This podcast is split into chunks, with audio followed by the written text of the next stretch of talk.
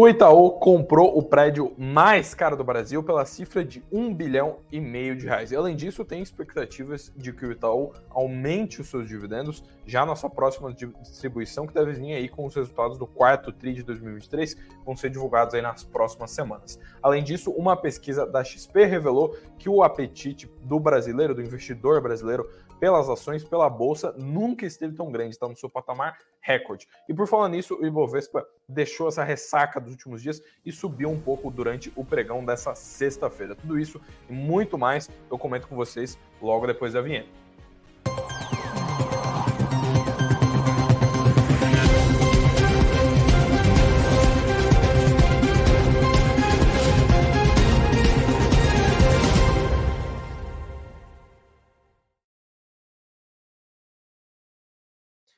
Olá, olá, uma boa noite para todos vocês que estão acompanhando a live das 19 horas aqui do Suno Notícias. Boa noite para todo mundo que está entrando logo nesses primeiros minutinhos aqui. Uh, boa noite para Nancy, para Cristina, para o Luiz. Um abraço especial aí para o Wilson, que falou que está assistindo a gente lá do Mato Grosso. Muito obrigado aí para todo mundo que está entrando nesses primeiros minutinhos. Já faço aquele apelo para você deixar o seu like aqui embaixo e também se inscrever no canal se você for novo por aqui. E também uh, destaco aqui que a gente tem um link especial que está aqui na descrição para você conseguir ter acesso a alguns descontos com as assinaturas aqui da Suno, ou se não, só apontar a câmera para esse QR Code aqui, a câmera do seu celular, para esse QR Code que está aqui no canto. Mas bora falar do que interessa, bora falar do fechamento de pregão, como que a bolsa encerrou nessa sexta-feira, porque como eu já adiantei para vocês, hoje o dia foi de alta, apesar de que a gente teve aquele dia bem contraditório, né? Aquele dia em que Petro e Vale caem, mas o Ibovespa sobe, né? Então as duas companhias que têm maior relevância no índice uh, acabaram caindo, mas a, a, bolsa fechou em alta. A gente viu o Ibovespa subir ali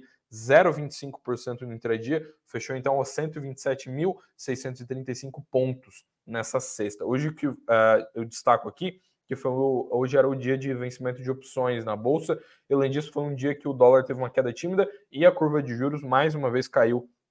Então o cenário estava relativamente positivo aí para a bolsa e as bolsas lá fora, né, as bolsas internacionais também colaboraram porque fecharam todas em altas. Mas olhando para os ativos aqui do Brasil, né, já coloquei o mapa do Stock Invest para vocês darem uh, uma olhada.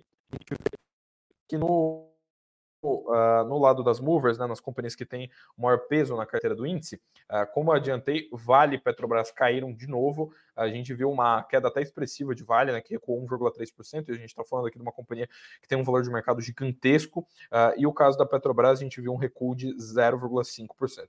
Apesar disso, a maioria dos bancos subiu, né, incluindo o Itaú, o Banco do Brasil, a Eletrobras e a Ambev, que são duas companhias que também têm um peso na carteira do índice ali, também subiram. A exceção foi o Bradesco, que recuou um pouquinho, tá? Recuou 0,2%. E dentre essas mais relevantes do índice, eu destaco aqui quem teve uma variação expressiva também foi a Raia Drogazil, que recuou 1,8%.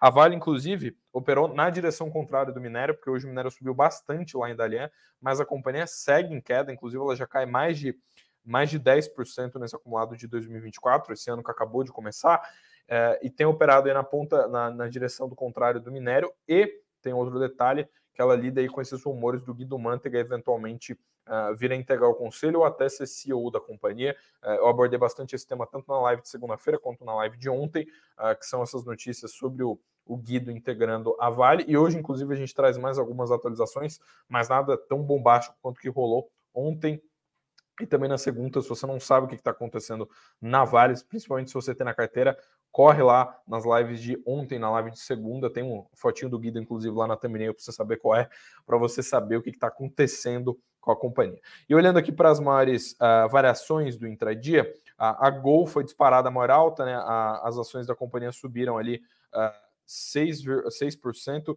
enquanto isso a BRF uh, avançou 4,7%, que foi a segunda maior alta, e a São Martinho também figurou na ponta positiva. Quando a gente olha para as maiores quedas, Local Web e Raia Drogazil recuaram, Local Web caiu 2%, então hoje em dia não foi de quedas muito grandes, né? As companhias que mais caíram, caíram cerca de 2% só, e nesse cenário aí, o Ibov fechou em alta.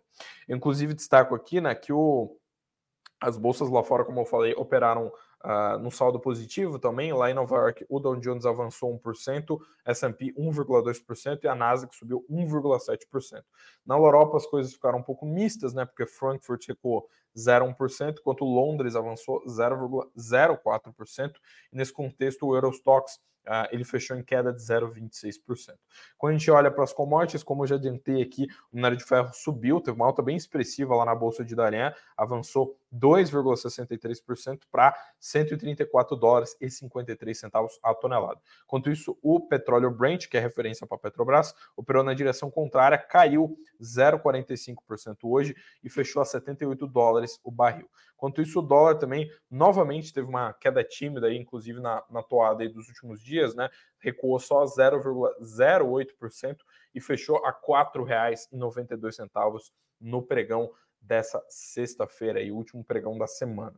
E agora, bora falar do, do, do que movimentou o noticiário nessa semana, afora o fechamento de pregão, porque eu destaco aqui, né, inclusive já, já adiantar que é uma notícia que tem a ver com uma companhia da Bolsa, mas ela não é necessariamente sobre as ações, é sobre uma transação que é do mercado imobiliário, a notícia, inclusive, que está no título aqui da live de hoje, que é a notícia de que o Itaú acabou de quebrar um recorde ao comprar o prédio mais caro do Brasil. O Itaú comprou uh, o Faria Lima 3500, 3500 aqui uh, na Avenida Faria Lima, né, como o próprio nome diz, ele que fica próximo ali do... Uh, da Praça Victor Malzoni, que é o prédio que abriga a sede do BTG Pactual, o Itaú pagou 1,5 bilhão de reais uh, por esse edifício. Esse edifício, diga-se de passagem, ele já era ocupado uh, por um braço do Itaú, né, que é o Itaú Bebeca, o braço de atacado do banco, uh, e o a ponta vendedora, né, quem vendeu esse edifício foi um fundo imobiliário exclusivo da Brookfield. Uh, o prédio, como adiantei para vocês, ele fica em uma das regiões mais caras aqui de São Paulo, né, com metro quadrado mais valorizado. Uh, e eu destaco aqui uh, que, ele, que ele foi desenvolvido pela Tishman Spire, né, no modelo Build to Suite. Como eu falei, ele já era ocupado pelo Itaú BBA anteriormente. Uh, é, é, ele que foi inaugurado lá em meados de 2012 e foi comprado pela Brookfield dois anos depois, lá em meados de 2014. Uh, ele ostenta uma classificação AAA com uma área de uh, área de aproximadamente 25 mil metros quadrados, que são distribuídos ali em seis andares com lajes a partir de 2,5 mil metros quadrados. E é um, é um prédio que é bem icônico. Você que, uh, você que uh, passei aqui pela Faria Lima, você que já viu esse, esse edifício em algum local, uh, já, aliás, você que já viu esse edifício, você sabe que ele é bem icônico. Vou até colocar uma foto aqui para vocês uh, darem uma olhada, uh, porque o, o prédio é bem icônico, né? Vocês devem, quem for daqui de São Paulo, inclusive comenta aqui no chat, dá uma olhada. Esse prédio aqui, ó, esse prédio que é bem icônico, é um prédio todo espelhado, é, é um prédio gigantesco é, e é um prédio que tem uma chama bastante atenção, né?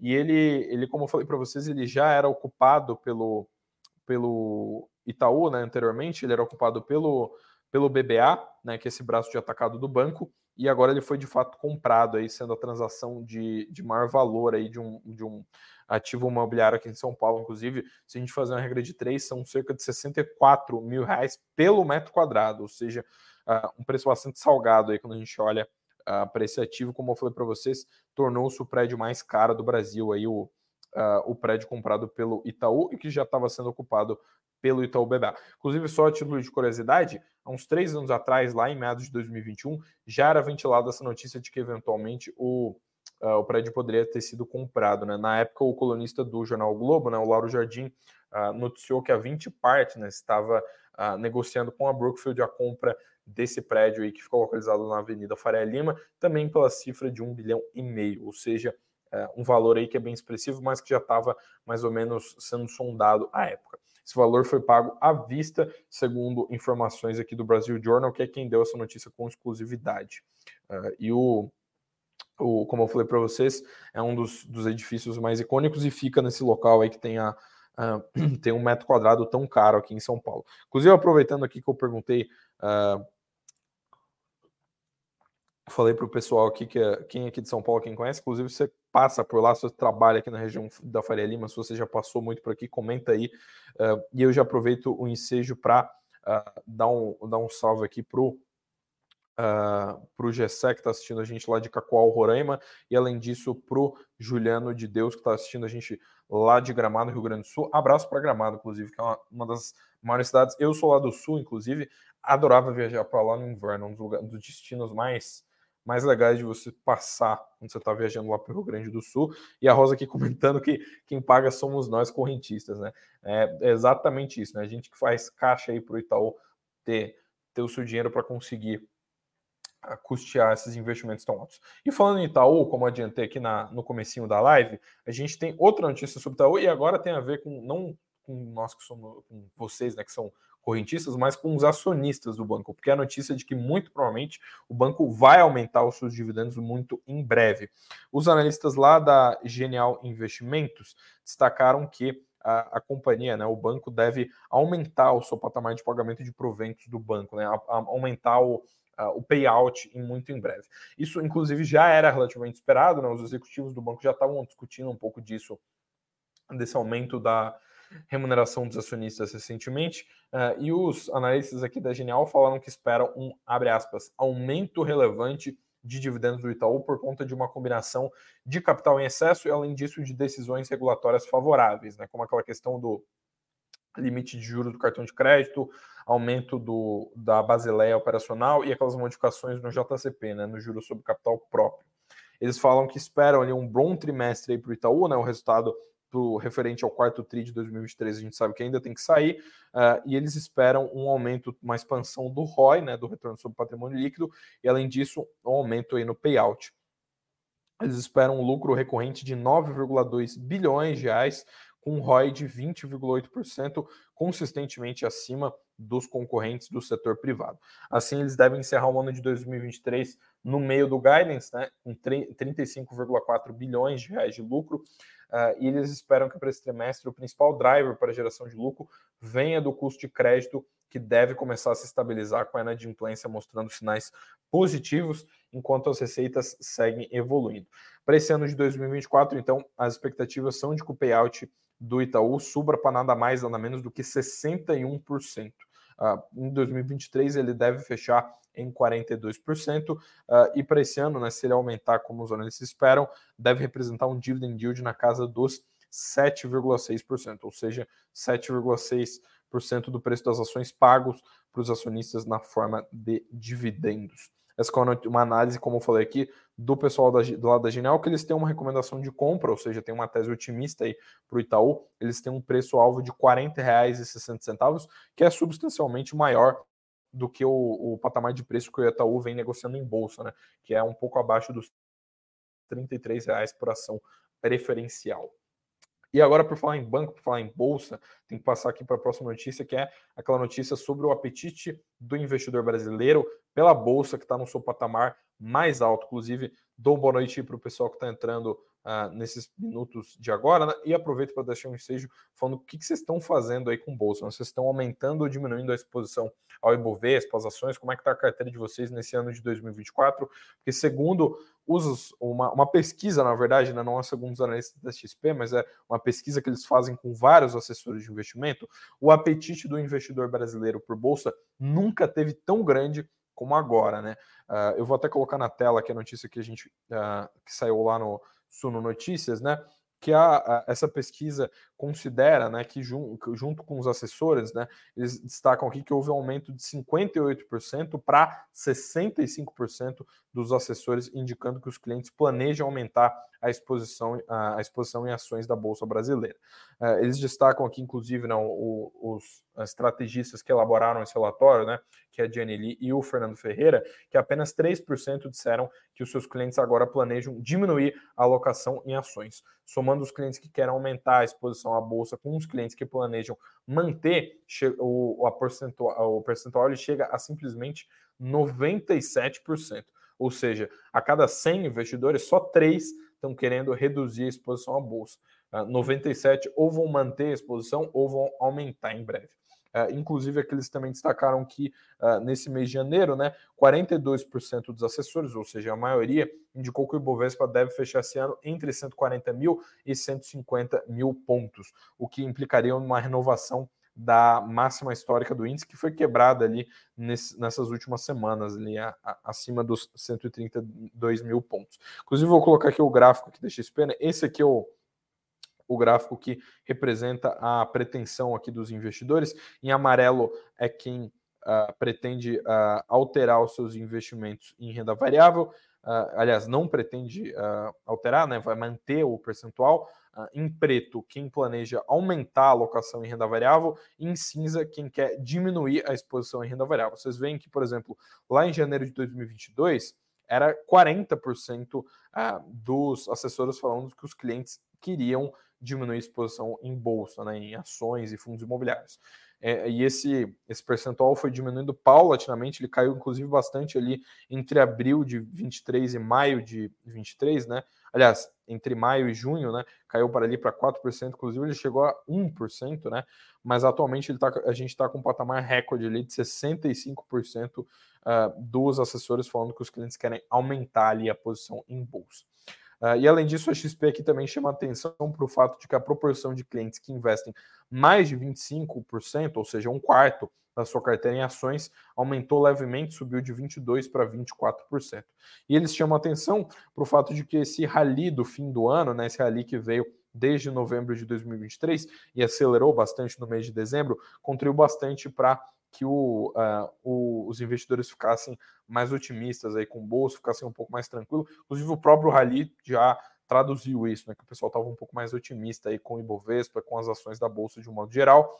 Uh, e além disso, tem toda aquela questão de que os mercados internacionais, uh, o pessoal ainda mantém cautela, né? Mesmo que o, o Fed esteja um pouco menos nebuloso, essa questão dos juros, e a gente tem alguns indicadores macroeconômicos que foram favoráveis, a gente sabe que uh, isso tudo contribui uh, para que o, o, as pessoas fiquem mais cautelosas aí com uh, os, os investimentos internacionais. E eu passo aqui para a próxima notícia, que agora a gente tem que falar sobre uma empresa aqui, fazia tempo que a gente não abordava aqui na live, que teve uma mudança relevante, uma troca de comando, inclusive, e eu estou falando dela, da Oi, que recentemente nomeou um novo CEO. A Oi uh, uh, emitiu né, um, um, fato relevante, falando que em virtude do fim do mandato de dois anos do atual diretor-presidente, né, que é o Rodrigo Modesto Abreu, que se dá agora no fim de janeiro, o executivo e o conselho de administração tomaram a decisão de não renovar o mandato dele. Para o cargo de CEO da Oi, então, o conselho de administração indicou o Matheus Afonso Bandeira, que atualmente já participa da administração da empresa como membro independente do Conselho de Administração, onde até então ele liderava o Comitê de Gente, Nomeações e Governanças. Ele também é conselheiro da Vibra Energia, que é a antiga BR distribuidora, da Intelbras, da Marco Polo, inclusive já foi CEO da Falcone, da Falcone Consultoria e também já foi CEO do Banrisul, desse banco lá do Rio Grande do Sul, tendo ainda desempenhado a função de secretário de Estado do governo do Rio Grande do Sul. E ainda nesse comunicado, né, a Oi informou que o Rodrigo Abreu permanecerá apoiando a companhia no seu papel de conselheiro de administração. E além disso, por solicitação do conselho, o agora SEO vai seguir participando ativamente das negociações com credores uh, que estão em andamento, dado que a, a Oi está um, na sua segunda recuperação judicial uh, e vai fazer a proposta ali que deve ser apresentada até o fim de janeiro, né? Segundo a a, as declarações recentes da companhia, né, no próprio comunicado que eles falaram sobre essa troca de CEO, eles adiantaram que até o fim de janeiro a, a empresa de telecomunicações deve apresentar oficialmente o seu plano de recuperação judicial e da conclusão das discussões com a Anatel, o TCU e a AGU em busca de um acordo aí para visar solucionar as pendências aí com a concessão do STFC e a migração para autorização. A gente deve ver então novidades sobre a Oi muito em breve, até o fim desse mês aí, de fato, temos contatos com o seu plano oficial de recuperação judicial. E por falar em troca de conselho, troca de CEO, troca de liderança, a gente tem que dar mais algumas atualizações naquele assunto que eu já falei na live aqui algumas vezes, que é o assunto da semana, né? Que é o assunto do Guido Mantega na Vale. A gente sabe que isso tem motivado bastante, né? Tem ocupado bastante as manchetes, tem feito bastante barulho no mercado nos últimos dias. Uh, ontem a gente viu, inclusive, corre lá na live de ontem, que tem notícia bem quente, né? Notícia que saiu há poucas horas antes de a gente abrir a live aqui na quinta-feira, que o governo, inclusive, estaria fazendo pressão para o Guido eventualmente ser CEO da Vale. Uh, e eu, inclusive, destaco aqui que uh, lá na matéria eles estavam citando o fato de que o Guido teria que ocupar as cadeiras do Conselho da Previ, né? Que é o Fundo de Previdência do Banco do Brasil, e é o fundo pelo qual o governo exerce a sua pressão no, uh, no Conselho da Vale, uh, e existiria uma certa dificuldade, uma certa burocracia para conseguir colocar ele lá, já que você precisaria, um dos, dos, conselhos, do, dos conselheiros precisaria